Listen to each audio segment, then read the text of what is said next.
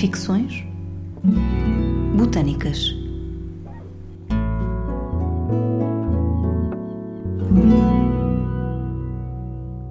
Hoje damos a conhecer uma carta, desta vez muito pouco ficcionada, redigida a partir de elementos históricos e botânicos encontrados em notas de viagem escritas por Raimundo Ferreira dos Santos, que aos 23 anos, enquanto estudante de Engenharia e Obras Públicas na Academia Politécnica do Porto, realiza uma expedição à Serra da Estrela. Nesta viagem, que teve lugar de 7 a 13 de setembro de 1884, Raimundo é acompanhado pelo amigo João Lopes do Rio, aluno de Botânica, que teve a ideia de a realizar, e também por Joaquim Tavares, jardineiro e botânico prático do Jardim Botânico da Academia Politécnica do Porto.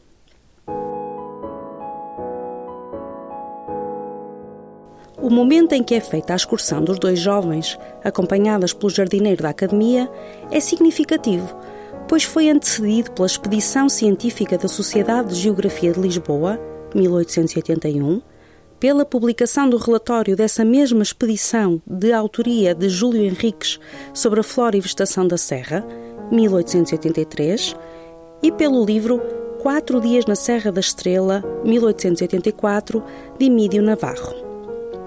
Sem dúvida que estes foram estímulos diretos para a realização deste passeio pelos jovens académicos. Fruto do interesse pela Serra da Estrela, quatro anos depois, nela seria criado um dos perímetros florestais públicos serranos com sede em Manteigas. Apesar do livro das notas de viagem de Raimundo Ferreira dos Santos não ter sido terminado pelo próprio, e por isso faltarem as descrições dos momentos finais desta viagem, a transcrição realizada em 2020 pela sua bisneta, Dona Maria Josefina Nunes, com cuidadoso zelo e empenho, permitiu-nos tomar conhecimento do texto, até agora desconhecido do público.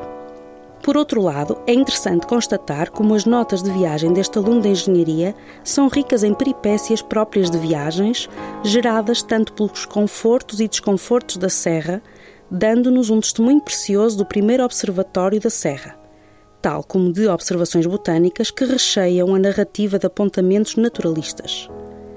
Talvez a presença do impagável e exímio coletor Joaquim Tavares, o jardineiro da Academia Politécnica do Porto, e do amigo Lopes do Rio, recentemente aprovado à cadeira de Botânica, tenham contribuído para esse testemunho enriquecido em valores botânicos.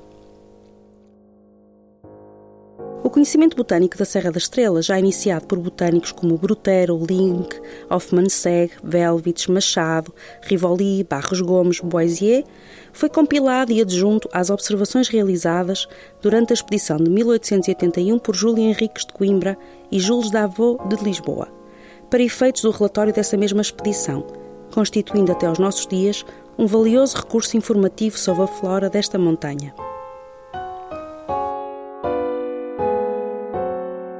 Eu sou a Cristiana Vieira, curadora da coleção de herbário do Museu de História Natural e da Ciência da Universidade do Porto, e com o meu colega geógrafo e botânico, Manuel Miranda Fernandes, escrevemos uma carta de Raimundo Ferreira dos Santos para o Dr. Salles Cardoso, professor de botânica de inúmeras gerações de alunos e, na altura, diretor do Jardim Botânico do Porto, que, segundo as notas de viagem de Raimundo, autorizou o jardineiro Joaquim Tavares a acompanhar os dois alunos da Politécnica na sua expedição à Serra. Desta expedição foram trazidos numerosos espécimes para a coleção de herbário da Academia, hoje herbário do Museu de História Natural e da Ciência da Universidade do Porto. Esta carta assinala os 140 anos da primeira expedição geográfica à Serra da Estrela e celebra todas as expedições às montanhas portuguesas que, ainda hoje, são repositório de um rico e singular património natural e social acompanhe-nos neste momento que, desta vez, não existiu apenas na nossa imaginação. De Raimundo Ferreira dos Santos, Manteigas, para Excelentíssimo Senhor Dr. Francisco de Sales Gomes Cardoso, Jardim Botânico da Academia Politécnica do Porto, Porto. Serra da Estrela, 10 de setembro de 1884. Excelentíssimo Dr. Salles, da minha maior consideração, releve-me, Vossa Excelência, a liberdade que tomo de por esta forma me dirigir a si e agradecer a hora em que permitiu que o Sr. Joaquim Tavares, ainda que arregimentado de improviso, acompanhasse estes indomáveis e inexperientes excursionistas à Serra da Estrela. Este nosso colega de viagem é, na verdade, um bom botânico prático que classifica as plantas à simples vista e segue sempre contente e entusiasmado, adivinha o norte sem consultar a bússola ou as estrelas, respondendo que tudo lhe corre de feição e às mil maravilhas, nunca encontrando um motivo de queixa. Volta e meia exclama: Eia, em nome da ciência! E pega num pequeno cacete da forma de uma bengala, deita a tiracolo a sua caixa de lata e parte em busca das plantas preciosas, ora descalço, ora calçado. Convenceu até o meu amigo e seu aluno, João Lopes do Rio, a arrancar das paredes das aldeias belos exemplares de líquenes que serão levados para o herbário da Academia. Temos passado dias de plenitude na Serra da Estrela e hoje escrevo-lhe, já que tenho quem me leve o correio de volta por manteigas. Apenas agora, decorridos alguns dias de viagem e tendo já aprendido tanto sobre as plantas e líquenes da serra, posso perdoar aos senhores que publicaram no Comércio do Porto o propósito filantrópico de irmos às plantas para o herbário da Academia, o que, pela excentricidade e por sermos quase leigos na ciência, aguçou imensamente a curiosidade de várias entidades e alguns indivíduos. O nosso itinerário é sempre por serranias, mas estas serranias não são improdutivas. Atravessamos extensos pinheirais, Vemos copas de frondosos castanheiros, cerdeiras, macieiras cujo fruto de cor rubicunda, muito carregada, é em maior quantidade que as próprias folhas. Orlam por vezes a estrada campos de milho e campos de vides cultivadas ao costume do Douro, com numerosos cachos de um azul escuro.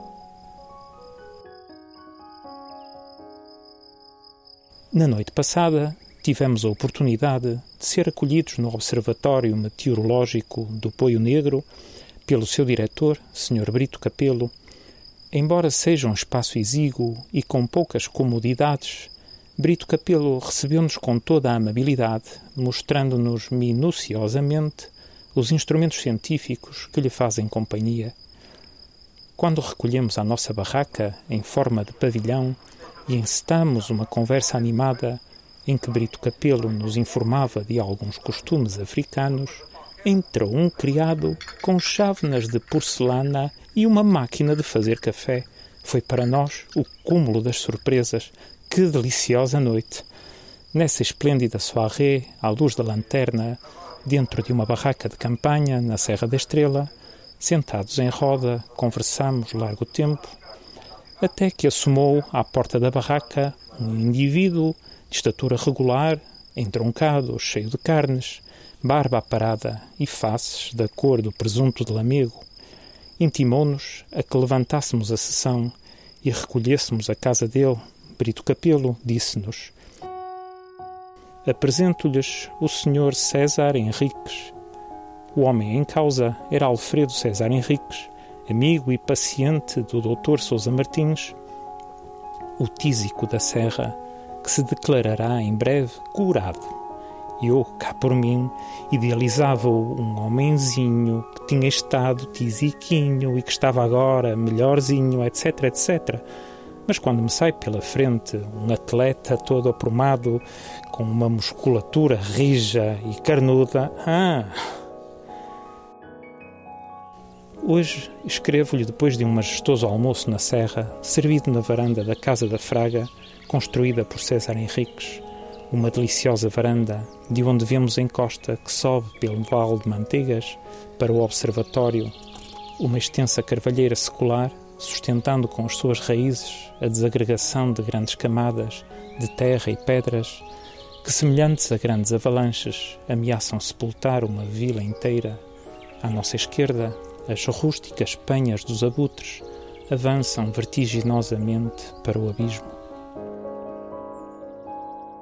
Brito Capelo ofereceu-nos obsequiosamente para nos servir um seu criado que havia sido um dos guias de Emílio Navarro Sousa Martins e Carlos Tavares, e em boa hora o deparamos.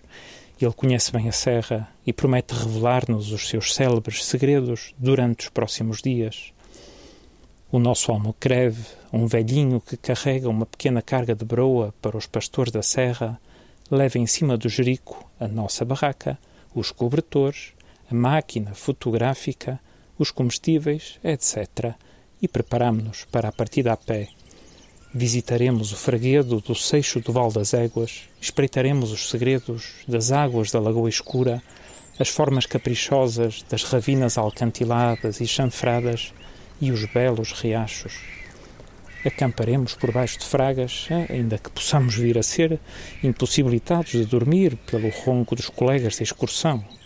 Levaremos merendas para desfrutar nos belos tabuleiros de relva. Aqueceremos jantares nas fogueiras, alimentadas pelos ramos tortuosos de zimbro, e continuaremos a descobrir tudo o que nasce e vegeta nestas serranias.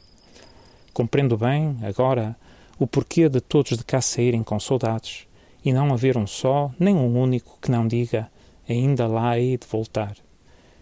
Despeço-me com a maior estima e consideração e reitero os meus agradecimentos de Vossa Excelência, um criado, Raimundo Ferreira dos Santos. Post-scriptum. Eu, que vim como um simples turista, sem a pretensão de fazer ciência ou apresentar novidades, Posso já reconhecer a Condrila júncia, Solanum jasminoides, Marrubium vulgare ou até a rara planta Hieracium pilocella com as suas pequenas flores vermelhas e que fora daqui me dizem que só se encontra na Serra dos Gerês. Já não passaremos vergonha em relação às pretensões publicadas no Comércio do Porto de contribuirmos para o herbário da Academia